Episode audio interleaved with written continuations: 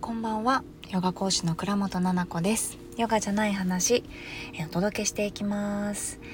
え、今日はですね今車の中に乗っててそしてマイクがあのいつもの何ですか？ピンマイクをねつけないで喋ってます。普通に iPhone で撮ってます。やっぱり音違いますかね？ボワーンとなっちゃってるかな。すみません。なんかマイクを 忘れちゃって。そしてねあのー何回か前の放送で私何も言わないでこう車を運転しながら撮ってたんですよ。お洋服につけて撮ってて。で本当に何て言うのかな。スタバからあのコンビニみたいな。なんかスタバから駐車場みたいな。のでもう本当にね多分運転したの5分か4分とかそれぐらいなのかな。だったんで何も言わないで撮ってたらそしたらこのねラジオを聴いてくださっている方から連絡が来て「ああ菜々子さん」ってあのいつも菜々子さんラジオで車の中で撮ってる場合は「あ今車の中で撮ってるんですけど」とか言って言ってくださってましたよねって。なんかこの間言ってくれてなかったからなんかラジオを聴いていたらブオーンとかゴーみたいな音がたまにしてきたから自分のお家の中のどこかから出てる音なのかと思っていろいろね探し回っちゃいましたって。食洗機とか洗濯機とか冷蔵庫とかいろんなとこにこう耳を当ててね大丈夫かなって。あの見に行きましたって。車に乗ってたんですねって言われてもうほんと笑っちゃってね。いやいやわかるじゃんって思ったんですよいやわかるじゃんだってその家から鳴ってないってわからないですか？わかんなかったみたいな、もう可愛い。だその方も私全然面識があるから、もう想像がつくわけ。なんかその、ちょっと天然っていうか、可愛らしいんですよ。ね。で、あ、ごめんねって言ったんですよね。で、今、あの、車の中で撮ってますけど、あの、運転してないです。止まってるので、ボーンとか鳴ってないですけど、ちょっと外の音鳴ってるかもしれないですね。失礼しました。えー、あ、でね、その方はね、耳で聞いてたんじゃなくて、あの、なんだっけ、スピーカーで聞いてたって言ってました。ね、スピーカーで聞いてると、分かりづらいかもねって思ったんですよ。耳で聞いてると、あ、このラジオの人の声だなとか、ね、ラジオのところの音だなとかって分かりますけど、分かりにくかったのかな？ごめんね。失礼しました。はい。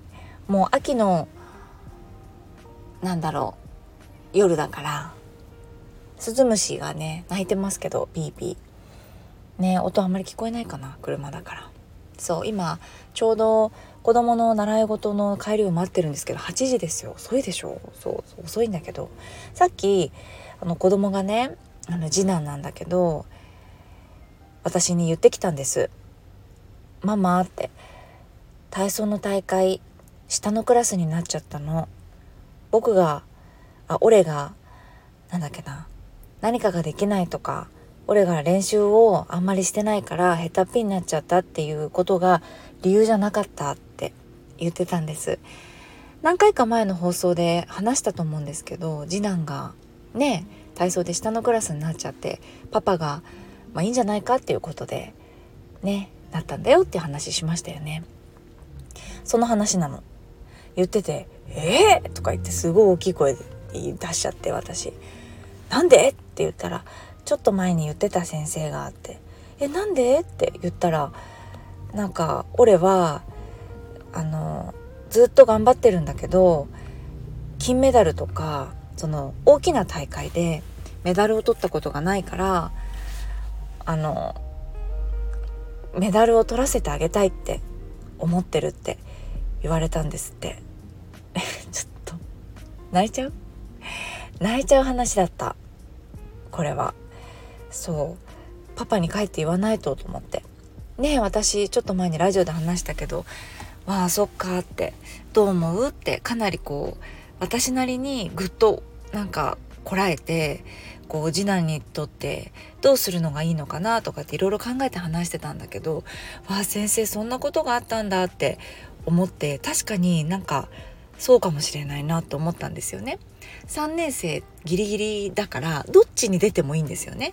ちょっと上を目指すんだったらそっちの上のクラスに出てもいいんだけど123年生が出れる下のクラスそこで、えー、みんなで競ってそれで上手にね結果が残せれば何かあのー、なんだろうな先生がきっといけるだろうっていうところまでいけたらね望んでいる結果になってうんいいんじゃないのかっていうことだったんだよね。いやーなんか子供が4歳から見ててくれてる先生で今子供ももう来月で9歳だからうんもう5年ぐらい見ててくれてるからね。今考えたらたったの45年で大人の45年って大して変わんないけど子供の今考えると4歳の時って本当にベビちゃんでもう泣いてたんですよ。ずっとでんぐり返ししてる時に。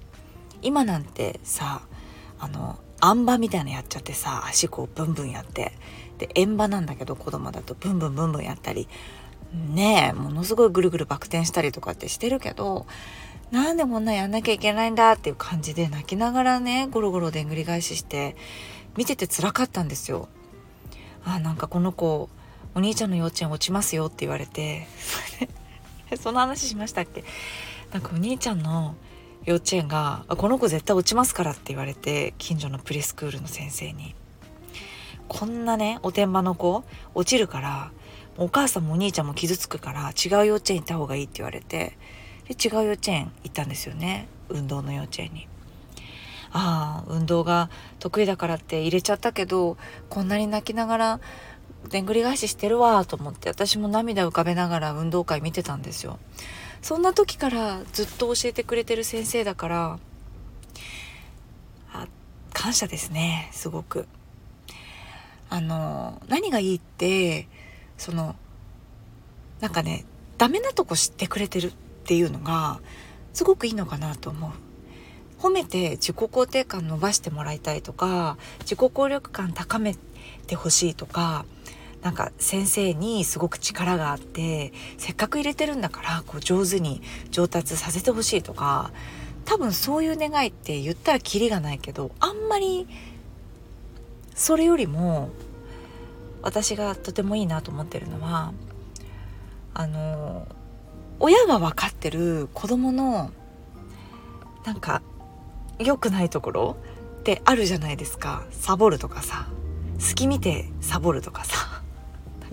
やってるふりするとかさうちの次男そうなのね。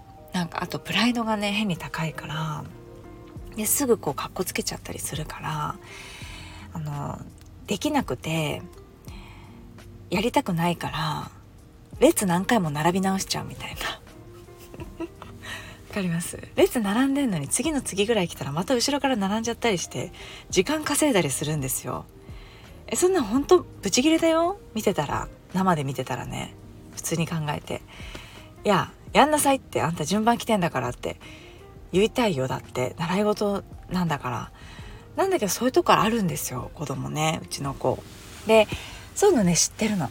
でその先生も知っててできるだけそうやってねやらなくしたりとかうん良くないよっていうのも分かっててちゃんとそのコーチとして子供に言ってくれてたりとかあとはとても嬉しいなと思ったのがお前が小さい時からあの好きなこの体操をここまでできてるっていうのはお母さんとお父さんのおかげだからなってそういったことをきちんと感謝しろって言ってたんです。できてることにも感謝しないといけないしこの与えてもらった時間っていうのはお母さんがこうして、まあ、今ラジオ撮ってるけどさなんかこう待ってくれてたりとか送り迎えをしてくれていたりとかお金を払ってくれてねあの週に何回も来れてるんだってこの時間をどう使うのかってお前が決めるんだよって言われたって言ってていやもう本当にそれなっていう感じじゃないですか。でもそれをねきちんと伝えてくれるってなんか嬉しいですよね。すごくねうんと何て言うかな親寄りっていうかなんかそんな印象だったんですよね。うんありがたいなって思いました。うんなんかスイミングとかもやってるんだけど塾もやってるんだけど全然違うのよ。ね、で塾の先生もスイミングの先生も本当に素敵な先生なんですよ。嘘じゃなくてねあのお世辞とか言わないから私本当にいい先生なんだけどわかるかな？その見てるところが違うっていうか角度が違うっていうかなんか同じところ向いてるかもしれないって思うシーンが結構多くってうんなんです。だから嬉しいなって思う。で明日ねその体操だからもうワクワクしてて次男が。なんかメダル取りたいって言ってくれたんだって。でうちお兄ちゃんだったらね多分それを聞いたらあのもうほんと寝れないんですよ。多分お兄ちゃんだったら。プレッシャーで。どうしようどうしようって。でも次男ってなんか勝負事が好きっていうか私も前にもラジオで言ったけどそのかける言葉って全然違くて気持ちの盛り上げ方とかもあの変えててタイプが全然違うからね。でも今から鼻の下伸びちゃってなんかもうその先生に期待されたっていうのも嬉しくてもう鼻の下全開伸び伸びでニヤニヤニヤニヤしちゃっててすごいじゃないって。もう絶対頑張んないとじゃんって。金メダルじゃんって。言ったらもうもらってないのにもらってるぐらいの顔してるっていうかワクワクワクワクしちゃって最高だねって。もう楽しみじゃん本当に。ママも楽しみだわって。やってやんぞって。言ったら「うん」って言ってて。やっぱそういう盛り上げ方なんですよね。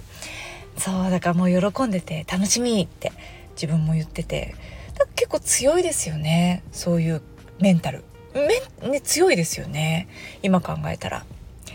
楽しいって。楽しみ。でこれでもしねできなかったとしてもなんかねあの割と大丈夫なんですよ次男は。そうだけどまあいろんなことを私も想像しないといけないなと思いながらいろんなことがほらあったから大会の前にこの子にとってきっとここってうんとちょっとターニングポイントに今なってるっぽくて3年生ってねきっと,、うんとそのね大会の何割れ目？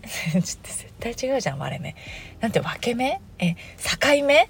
だったりするからねあの高学年になる境目だったりしてそういったターニングポイントでもあるしいろいろスランプがあってね周りのお友達が上手にできてたっていうのが小学校3年生って自己肯定感の学びでもよく言ってるんだけどあ俺って頭悪いんだとかあこの子って折り紙うまいんだとか俺ってクラスの中でプールが下手なんだとかこれに気づいてくる年で実は自己肯定感とか自己効力感っていうのがガクッと下がりやすい時期って言われてるんですよねそういう文献もたくさん出ていて小学校3年生中1高1みたいな感じで統計で言うとねそういうふうに言われてるよっていうのを私がやってるセルフラブキッズっていうのでも授業の中で言ってくんだけどねまさにそうなんですよ。ねだからこういった自分がやればできるって思ってて大好きってなってて自己効力感自己決定感自己信頼感を保っていたこの習い事好きなことを今うーん本人の中ですごく大きくターニングポイントになるよねきっと。うんだからどういうふうに関わっていくかっていうのも私も慎重にはなっているけれども一緒になんか楽しんでる感覚ではあるかもしれない。うん、っていうのは失敗はないかなって思ってるんです。うん、なんかさ成功したことないから まず。それもあります。え成功したことありますか？子育て。私はねないないっていうか何が正解か分かんない。成功か正解か失敗か。ね。だからどうなったって大丈夫なんですよね。でだって私も初めてだもん。子供も初めてなんだけど私も初めてよこれ。だからなるようにしかならないし今自分が言ってることがやってることがベストなんだっていうふうに思ってる。でも思ってるのと同時にベストを尽くそうって思ってるね。大会系の話？これ。ベストを尽くそうと思ってます。スポーツマンシップにのっとって本当に。ね私も乗っ取ってそのスポーツマンシップにのっとって一緒に頑張ろうって思ってる。鉄棒もね逆上がりぐらいしかできないけどあの次男の気持ちに寄り添ってそしてこの大事な時期をね一緒に乗り越えていこうかなって思う。でやっぱりちょっと頭のおかしいあの語弊がありますけれども私からしたら頭おかしいのよ。旦那さん。旦那さんも私のこと頭おかしいって言ってんの。それぐらいやっぱりあの作りが違うね。人がやっぱ旦那さんにいるからそのねちょっとぶっ飛んだパパを本当に強いから強い味方につけてね一緒に頑張っていきたいなってあの思ってます。うん。はい。ということでちょっと次男の大会を控えて今の私の思うところね話させてもらいました。ではでは、えー、聞いてくれてありがとうございます。また夜になっちゃいましたがね最近もうめちゃめちゃになっちゃってこの間も言われました。なんかラジオ本当に楽しみに聞いててなんか全然月曜日と木曜日の朝にないからラジオない時はなんかそわそわしちゃいますみたいな。楽しみにしててくれるとそうですよねごめんなさい本当に嬉しいな信じられないんだけどありがとうございますねまた次回あのー、週に2回はねずれちゃったとしても配信しようかなと思ってますのでこんなね雑談でよければまた是非聞いてくださいねはい。ではではありがとうございました。素敵な週末をお過ごしください。失礼します。また次回お会いしましょう。